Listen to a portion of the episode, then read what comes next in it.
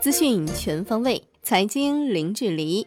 各位听众，早上好！今天是二零二零年九月五号，星期六。欢迎您收听由万德资讯制作播出的《陆家嘴财经早餐》。首先来关注宏观方面，国家领导人表示，中国将建立健全跨境服务贸易负面清单管理制度，主动扩大优质服务进口，支持北京打造国家服务业扩大开放综合示范区。设立以科技创新、服务业开放、数字经济为主要特征的自贸区。中国愿同各国加强宏观政策协调，加快数字领域国际合作。三部门表示，对于在二零二零年服贸会展期内销售的限额内的部分进口展品，免征进口关税、进口环节增值税和消费税。市场监管总局表示。我国将推进证照分离改革区域和事项全覆盖，在自贸区试行的改革举措将在全国复制推广。科技部支持广州、武汉建设国家新一代人工智能创新发展试验区。来关注国内股市，上证指数收跌百分之零点八七，深成指跌百分之零点八四，创业板综指收涨百分之零点三七，创业板指跌百分之零点五四。科创五零跌百分之零点八五，万德全 A 跌百分之零点五九，两市成交额八千二百三十八亿元，北向资金净卖出六十三点一八亿元。本周五个交易日全部净卖出，累计净卖出二百二十二点六二亿元。香港恒生指数收跌百分之一点二五，成交额两千一百三十二亿港元。恒生科技指数跌百分之一点五三，京东集团跌近百分之五，中芯国际。阿里巴巴跌逾百分之三，小米集团逆势涨逾百分之二。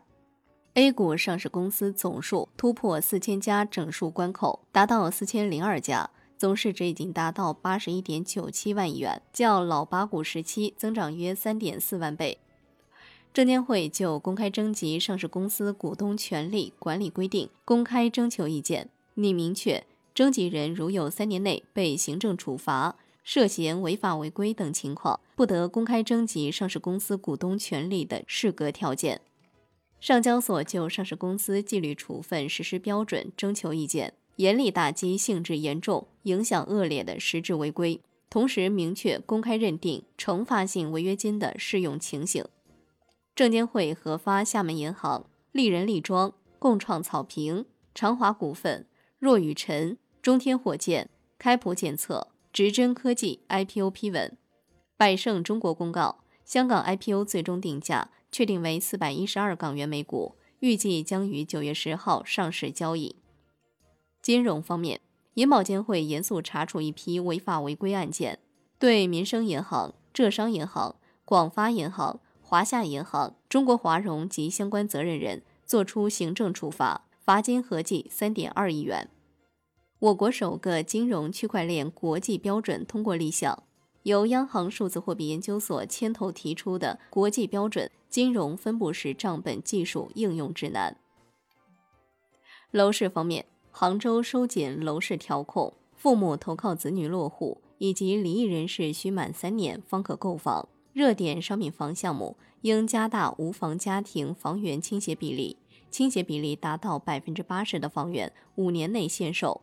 产业方面，两部门发文促进航空货运设施发展。“十四五”期间要研究提出专业型货运枢纽机场规划布局。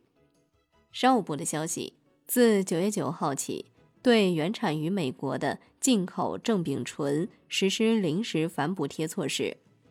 腾讯原研产业链最新消息，华为已经确定推迟发布五纳米麒麟芯。海外方面。美联储主席鲍威尔表示，在未来若干年，美国经济都需要低利率来支撑。美国经济复苏需要较长的时间，今后的复苏之路将更加艰难。美联储不会过早撤回对经济的支持，衷心相信经济将回归至良好状态，这只是速度问题。世卫组织不认为在明年年中之前可以大规模接种新冠疫苗。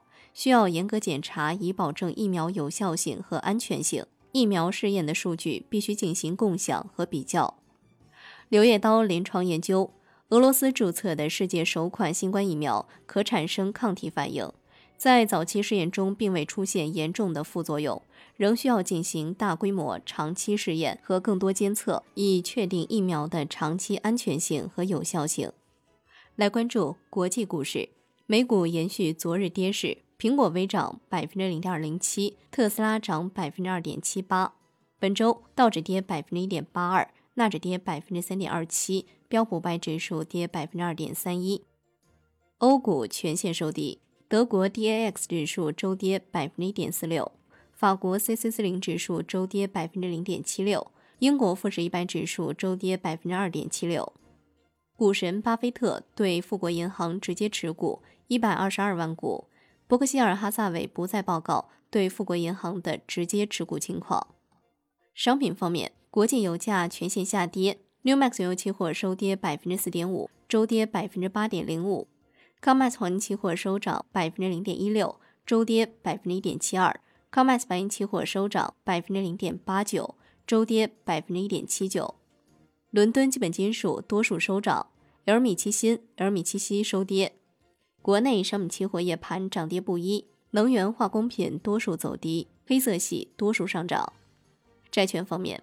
国债期货高开后弱势震荡，小幅收跌。银行间现券收益率盘出明显下行之后走弱，午后震荡上行两个基点左右。银行间资金收敛，隔夜回购加权利率升破百分之二。